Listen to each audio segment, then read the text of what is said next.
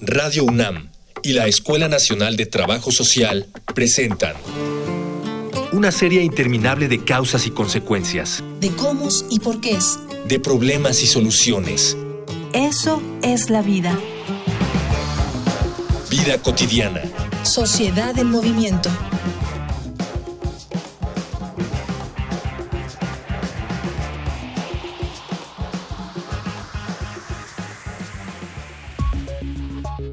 ¿Dónde empiezan los derechos humanos universales? En pequeños lugares, cerca de casa, en lugares tan próximos y tan pequeños que no aparecen en ningún mapa. Esta fue una de las declaraciones que la escritora y política Eleanor Roosevelt pronunció como presidenta del Comité de la Redacción de la Declaración Universal de los Derechos Humanos al adoptarse el 10 de diciembre de 1948. Siete décadas después de este logro humanitario, aún necesitamos revisar a qué posición hemos llegado sobre los avances que se han hecho no solo en su defensa, sino en respetar y considerar que los derechos humanos existen para todos. En esta emisión de Vida Cotidiana, Sociedad en Movimiento, celebraremos el 70 aniversario de la Declaración Universal de los Derechos Humanos junto a nuestros invitados en cabina, el doctor Luis de la Barreda Solórzano, coordinador del Programa Universitario de Derechos Humanos de la UNAM, padre Alejandro Solalinde, experto en derechos humanos y migración. Dialogar para actuar, actuar para resolver.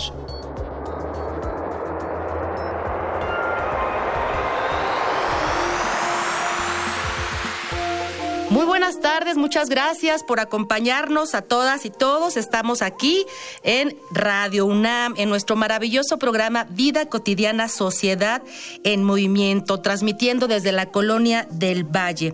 Oigan, pues fíjense que Justamente muchas personas vamos a recordar hace ya varios años, el 10 de diciembre de 1948, justamente la ONU adoptó la Declaración Universal de los Derechos Humanos y como para introducción me gustaría compartir con ustedes lo que en su momento la presidenta de la Comisión de Redacción hizo o dijo cuando le preguntaban dónde empiezan los derechos humanos universales. Ella contestó muy, muy acertadamente. Comienzan en pequeños lugares, están cerca de casa, en lugares tan próximos y tan pequeños que no aparecen en ningún mapa.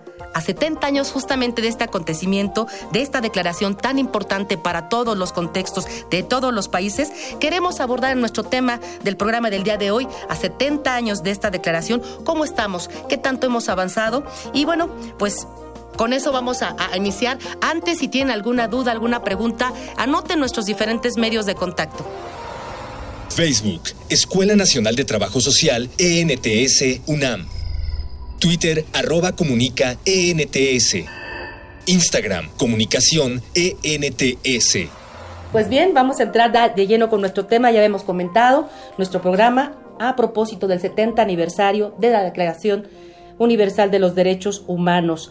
Nos acompañan, ya lo, comentamos en el cintillo, el padre Alejandro Solalinde y el doctor Luis de la Barreda Solórzano. Padre, muy buenas, muy buenas tardes y gracias por aceptar nuestra invitación. No, con mucho gusto, Ángeles. Aquí a todos los que formamos parte de Radio UNAM nos encanta tener especialistas como usted, personas que tienen experiencias que compartir. Quiero decirle, padre, que nuestro programa lo escuchan familias, eh, jóvenes, personas mayores, por lo tanto vamos a, tratar de hacer una plática pues muy agradable con, con, este, con este tema. Y si le parece, podemos empezar.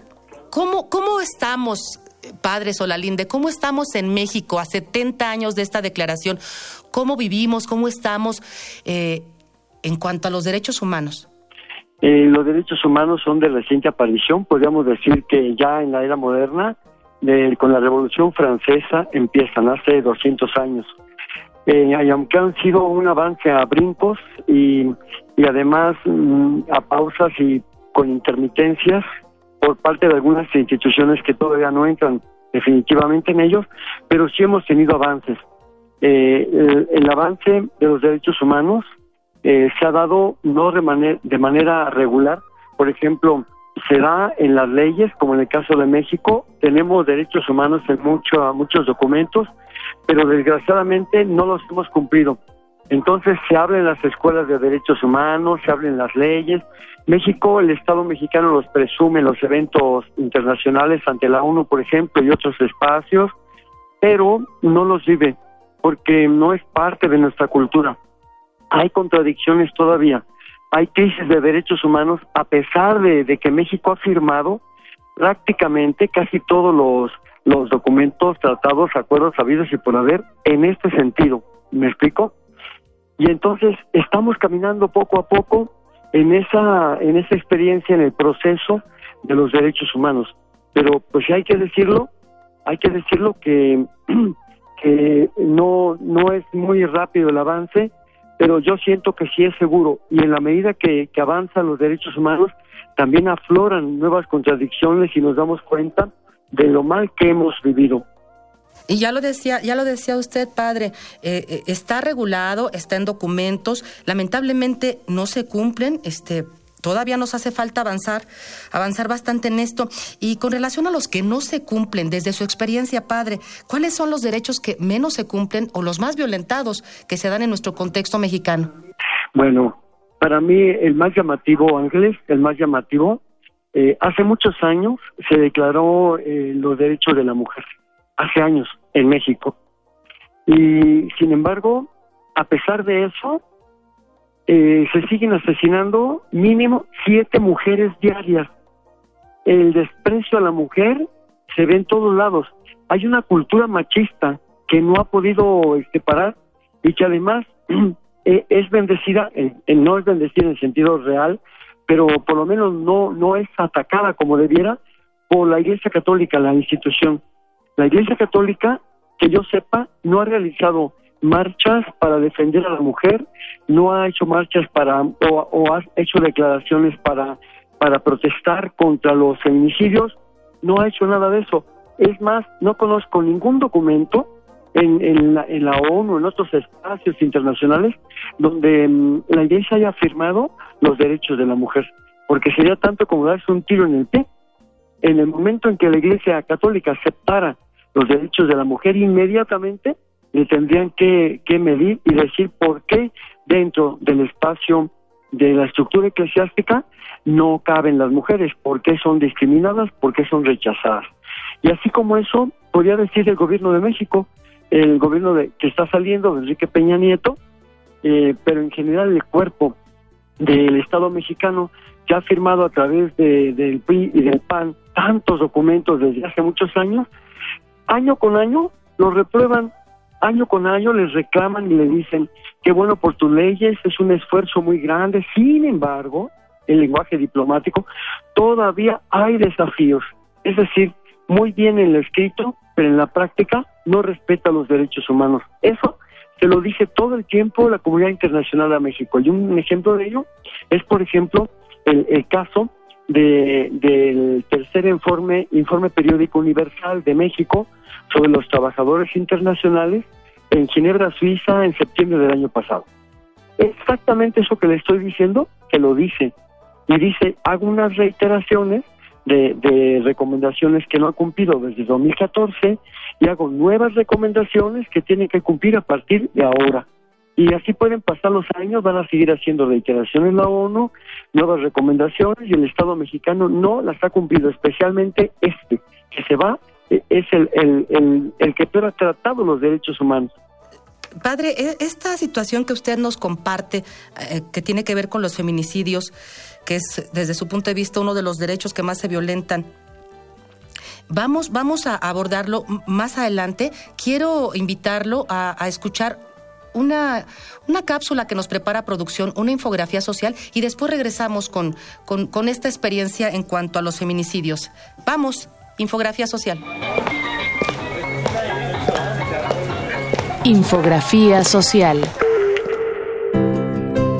La Declaración Universal de los Derechos Humanos es oficialmente el documento más traducido del mundo, pues desde su promulgación, el 10 de diciembre de 1948, se ha puesto a disposición de los hablantes de más de 500 idiomas. A consecuencia de la Segunda Guerra Mundial y los horrores provocados por ella, es que este tipo de iniciativas se volvieron necesarias para mejorar nuestra convivencia. Sin embargo, aún a la fecha, hay mucho trabajo por hacer en materia de derechos humanos. Es por eso que para conmemorar los 70 años de la declaración, se ha lanzado la campaña Lucha por los Derechos Humanos, después de que 47 estudiantes de 32 países participaran en el programa de estudios de posgrado de Ginebra con el tema Los Derechos Humanos en la Encrucijada, ¿dónde estamos en 2018?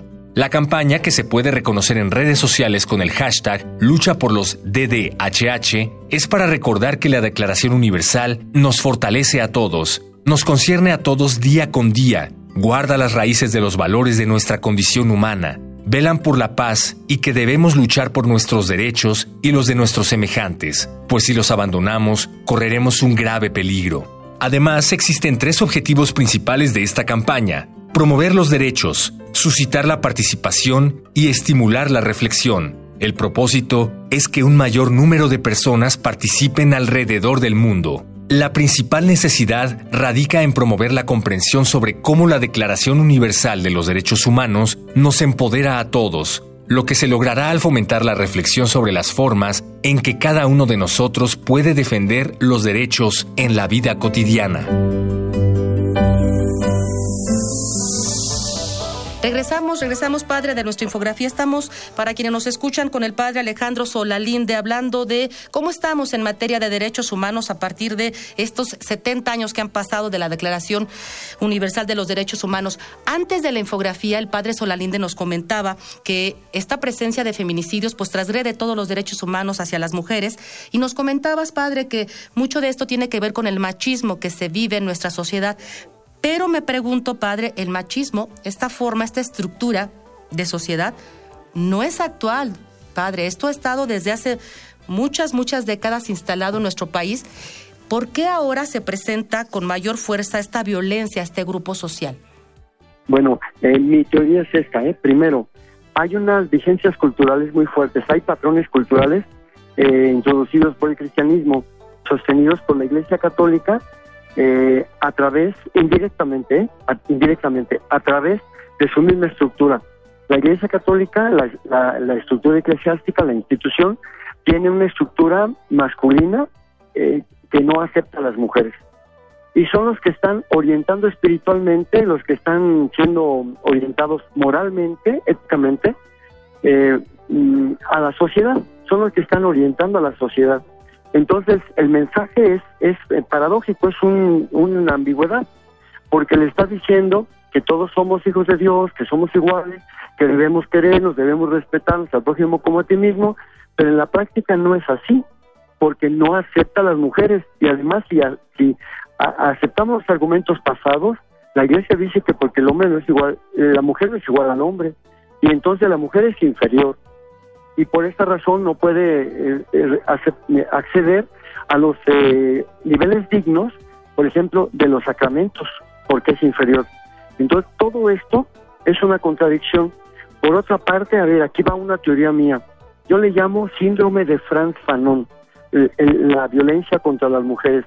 Esto lo aprendí precisamente de ese gran ideólogo de la revolución de Argelia, Franz Fanon, ¿verdad? Eh, ¿Por qué? Porque él decía que los, los, los capataces eh, argelinos eran más crueles que los franceses. Y, y, él no se explicaba por qué, hasta que un día, bueno, descubrió, analizó y vio que la furia del, del Estado eh, colonial eh, descargaba su, su violencia sobre los hombres, porque eran los más visibles. Los hombres no podían desquitarse contra sus iguales o los de arriba, porque era, al contrario eran serviles con ellos. Pero cuando llegaban con sus mujeres descargaban toda su frustración, toda su, su coraje contra ellas. Y ellas contra los hijos y los hijos contra ellos mismos o los animales. Entonces era una cadenita, por eso llamo síndrome de Franz Fanon. En México la violencia se ha agudizado en todos los aspectos. La violencia económica, la violencia social, la desigualdad, el desprecio a los pobres, todo esto. Y entonces el hombre se siente frustrado, por una parte, no estoy justificando, estoy tratando de explicar, y hay, cierta violencia. Pero hay otra, otra que sí es francamente machista, y que es la de saber que las viejas, dicen ellos, ¿no? Este, las tenemos que mandar, están hechas para dominarlas nosotros. Las viejas no nos tienen que mandar, y entonces esa cultura machista salvaje, arcaica, que, la, que está funcionando todavía. Insisto, eh, es increíble que el, 95% de los asesinos en México son católicos, son católicos, y esto, esto también abona a aquel argumento de que Jesús rompió con ese machismo, desde luego que rompió con eso, y dio un ejemplo diferente al hacer un colegiado de discípulos mixto, pero apenas ella no estuvo y fueron otra vez a la misma maña cultural de, volver a la costumbre de los judíos de rechazar a la mujer, sentirla inferior o, de, o, descalificarla o, excluirla, ¿no? Sí, claro. Y qué complejo esta, esta situación para, para las mujeres. Eh, ahí son desafíos muy grandes desde el punto de vista cultural, religioso, ideológico, económico, inclusive. Padre, sí, hemos sido testigos, lamentablemente, de todos estos actos eh, lamentables en contra de, este grupo social, de este grupo etario también, sobre todo mujeres jóvenes, inclusive. Además de las mujeres, ¿qué otros grupos sociales se ven más afectados en el contexto de sus derechos humanos? No, pues definitivamente los migrantes, no hay que dudarlo, ¿eh? Los migrantes, pero los migrantes que ni siquiera sí figuran en las leyes, ¿eh? Ahí está el artículo primero de la Constitución, el artículo segundo de la ley migratoria, que es muy clara, pero en la, en la práctica son, son este, maltratados, son los más victimizados y eso. Otro sector serían los jóvenes. Los jóvenes son los que más están sufriendo. si, si analizamos el sector mexicano, eh, aparte de la mujer, el joven está siendo eh, ese que más están siendo asesinado, y que menos oportunidades tiene, está frustrado, es un sector que, se ha olvidado muchísimo, ¿verdad? Eh, no se le ha dado apoyo para que estudien y por eso tenemos 7 millones que decimos de ninis, pero no son indiferentes. Pienso que también les falta una motivación y un empujoncito para que ellos puedan este, dar más. Ese es otro sector que a mí me preocupa mucho. Son los primeros que están en, la, en el sicariato, porque no encuentran a veces oportunidades o son forzados para eso. Son los primeros que están en, el tráfico de drogas, pero también los primeros que van a la vanguardia de los cambios, de, de las ilusiones y de tantas cosas buenas como tienen los jóvenes. Sí, pues, pues lamentablemente este grupo, potencialmente hablando, este grupo productivo, creativo, que son toda nuestra juventud, está, está enfrentando discriminación, está enfrentando falta de oportunidades, se le violentan evidentemente sus, sus derechos humanos. Y así podríamos, yo creo que referir varios contextos de manera específica para cada grupo. Los hermanos de los pueblos originarios, están tantos sectores, los obreros que tienen un sueldo de hambre de verdad, o sea, si seguimos prácticamente todos son eh, damnificados de la mala práctica de los derechos humanos. Pues miren, ya el padre Solalinde nos ha compartido, nos ha platicado a nuestro amable público eh, estas implicaciones y complejidades que se dan en nuestro contexto por el justamente no cumplimiento de los derechos humanos. Dice que vamos avanzando a pasos muy lentos, pero firmes, él nos comenta. Queremos escuchar también otro, otro, otra reflexión, otro punto de vista de nuestro invitado, el doctor Luis de la Barrera Solórzano, quien es coordinador del Programa Universitario de Derechos Humanos, como ya eh, se señaló en nuestra presentación, obviamente de nuestra UNAM, de nuestra máxima casa de estudios, y bueno, queremos platicar con él algunas, algunas situaciones al respecto. Y bueno, a propósito de lo que estamos comentando, doctor de la Barreda, eh, desde su experiencia académica y profesional, ¿cómo estamos en nuestro país, cómo estamos en México a propósito de, derechos humanos? Es una pregunta difícil de contestar porque generalmente se da una respuesta eh, en términos absolutos, se dice estamos bien o estamos mal y se omiten los matices que en este caso son, son muchos. Estamos muy lejos de tener una situación óptima, estamos muy lejos de Canadá, eh, de los países de la Unión Europea, ya no digamos de los países escandinavos específicamente, pero estamos mucho mejor que los países que tienen un, un régimen sustentado en la charía, estamos mucho mejor que aquellos países donde todavía se penaliza a los homosexuales o donde las mujeres prácticamente no tienen derechos. Hay problemas muy serios. Un problema muy grave es el de la impunidad. eh, tenemos una gran cantidad de homicidios que no se, que no se aclaran, que no son objeto de un juicio, eh, una gran cantidad de desapariciones, y esto me parece sumamente grave, y en el aspecto social no hemos superado nuestras, nuestros rezagos me, me parece que es urgente que por lo menos se elimine ya eh, la, la pobreza extrema. No es fácil, es, es mucho más fácil decirlo desde, desde un escritorio o en una cabina de radio o un estudio de televisión que llevar a cabo las medidas para hacerlo, pero esto debe ser una de las prioridades de los gobiernos. Y es muy importante que se fortalezca el sistema no jurisdiccional de defensa de los derechos humanos, que todas las comisiones del país tengan los recursos suficientes para un trabajo eficiente, para un trabajo expedito, que al frente de las comisiones estén las, las personas más idóneas, para que hagan su trabajo con el mayor profesionalismo, con la mayor autonomía es muy importante, y cuyas resoluciones, cuyas sugerencias, cuyas recomendaciones sean tan sólidas que las autoridades tengan la obligación jurídica y ética de acatarla.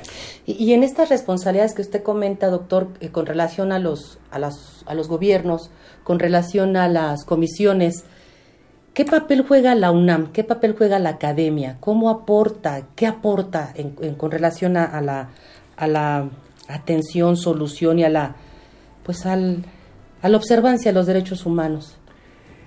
Justamente de la UNAM salen eh, las teorías, los textos, los ensayos que eh, propugnan la instalación del ombudsman en México. Son el doctor Héctor Fixamudio y el doctor eh, Jorge Carpizo los que trabajan el tema y eso es muy importante porque, digamos, ellos abonan en el aspecto teórico para que en algún momento, en 1990, se instaure la Comisión Nacional de Derechos Humanos. Y todos los presidentes de esta comisión, eh, eh, salvo una, han salido de, la, de la UNAM. Los trabajos teóricos de la UNAM, los trabajos de la UNAM en materia de capacitación de servidores públicos, de difusión de lo que son los derechos humanos, son muy importantes para el fortalecimiento de la cultura de los derechos humanos. Y hablando de cultura de los derechos humanos y hablando de la importancia del papel que tiene obviamente la sociedad civil en, en, esta corresponsabilidad, fíjese doctor que en nuestro programa tenemos una audiencia muy bonita, son eh, pues amas de casa, jóvenes, personas adultas mayores, quienes nos escuchan desde nuestros propios contextos, en casa, en nuestro entorno escolar, familiar, ¿qué podemos hacer? Mucho, mucho. Cuando hablamos de derechos humanos pensamos en las policías, en los ministerios públicos, en las cárceles, en los gobiernos, en las autoridades. Pero los derechos humanos deben practicarse cotidianamente. Em, entonces lo que hay que hacer es siempre respetar la dignidad de todas las personas con las que convivamos.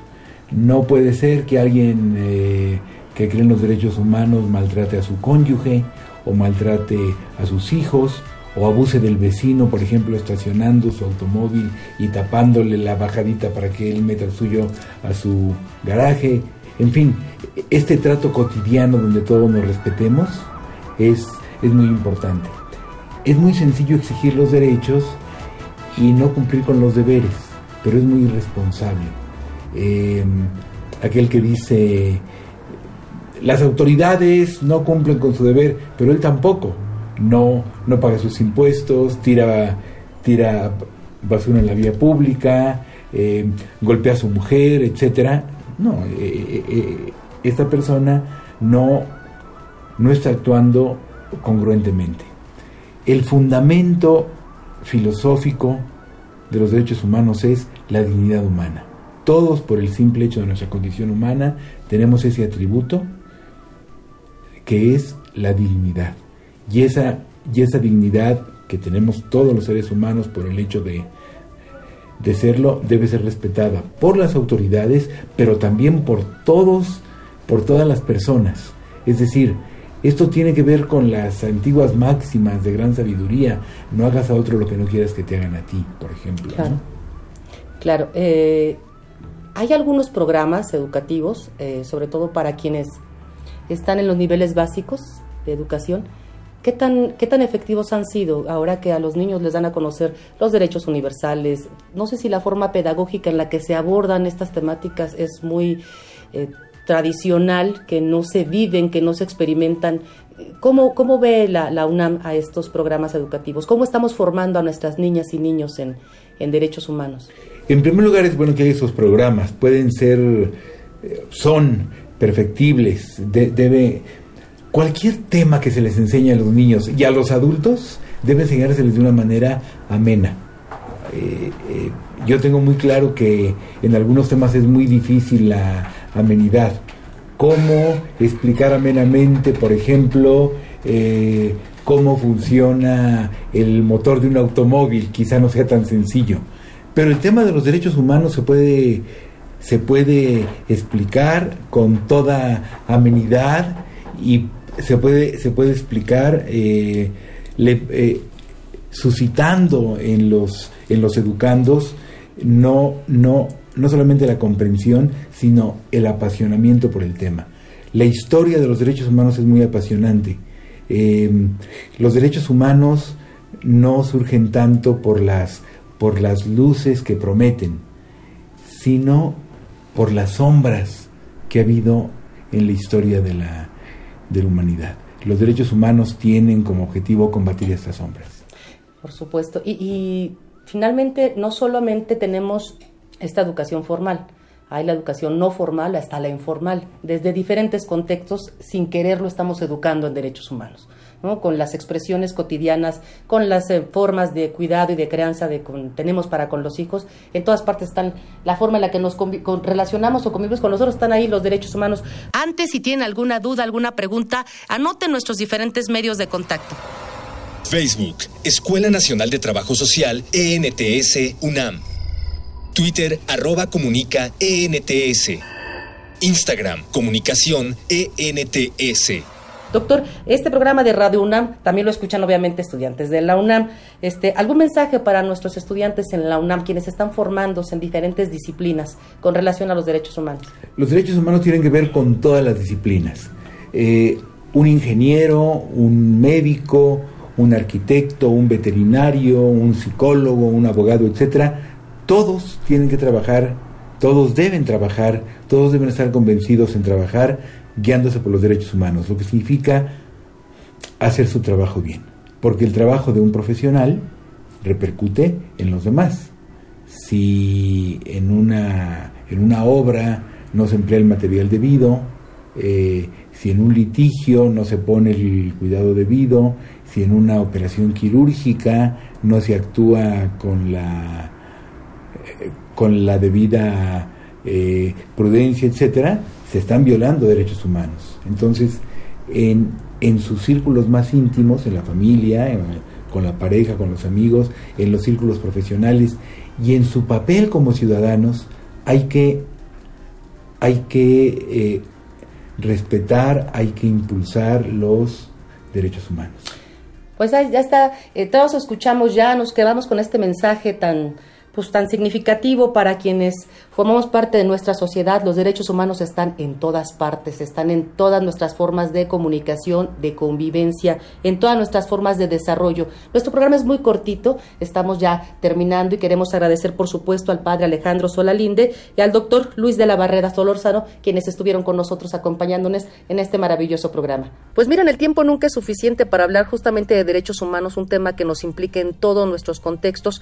Este, no nos queda más que despedirnos, agradecer evidentemente a quienes hacen posible la producción de este programa, obviamente Miguel Alvarado, Cindy Pérez, Jorge Herrera, Luis Tula, a la gente que estuvo en controles, por supuesto, y a todos ustedes, gracias de verdad por escucharnos. Confiamos en que podamos coincidir una vez más en nuestro siguiente programa, Vida Cotidiana, Sociedad en Movimiento. Yo soy Ángeles Casillas, que tengan muy bonita tarde. Vida Cotidiana es una coproducción entre Radio UNAM y la Escuela Nacional de Trabajo Social.